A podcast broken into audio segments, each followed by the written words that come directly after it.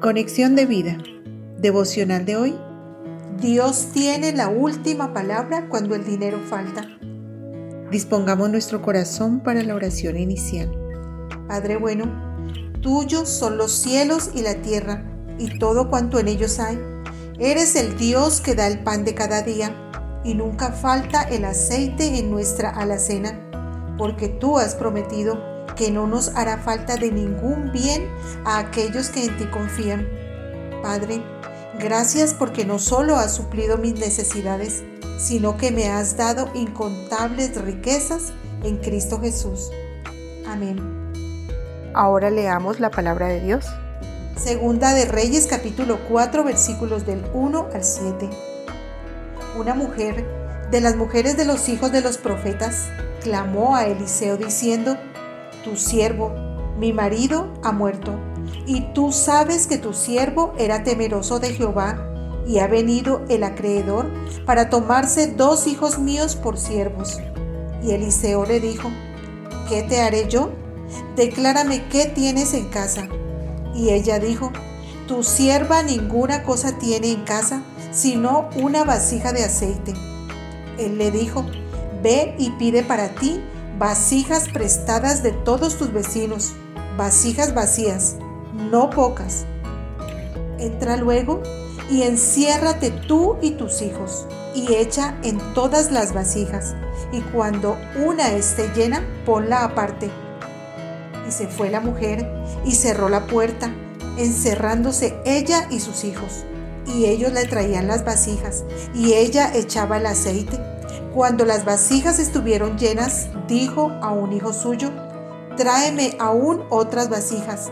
Y él le dijo, no hay más vasijas. Entonces cesó el aceite. Vino ella luego y lo contó al varón de Dios, el cual dijo, Ve y vende el aceite y paga a tus acreedores, y tú y tus hijos vivid de lo que quede.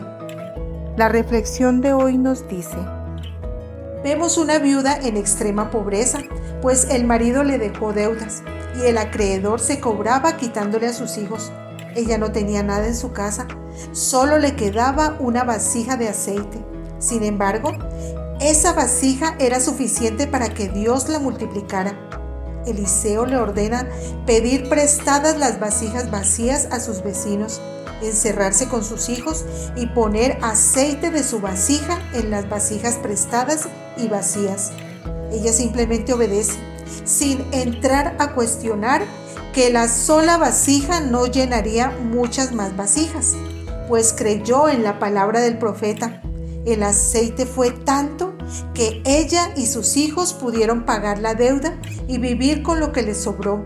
Esto es Pasar de la pobreza a la prosperidad es fe en momentos de escasez. La viuda buscó a Dios y se dirigió hacia el profeta Eliseo, y el Señor guió al profeta para glorificarse mediante un maravilloso milagro de provisión. Muchas veces enfrentamos deudas inesperadas, situaciones de alto estrés, tiempos de desempleo o por decisiones equivocadas nos vemos en necesidades. Es decir, vivimos en un caos financiero, pero Dios es nuestro proveedor. Él es el mismo ayer, hoy y siempre. Y así como fue el proveedor de esta mujer, también hoy sigue teniendo cuidado de nosotros. Quizá vivamos en tiempos de escasez y a veces veamos que la situación se complica pero siempre debemos tener presente, Dios tiene la última palabra y Él es nuestro proveedor.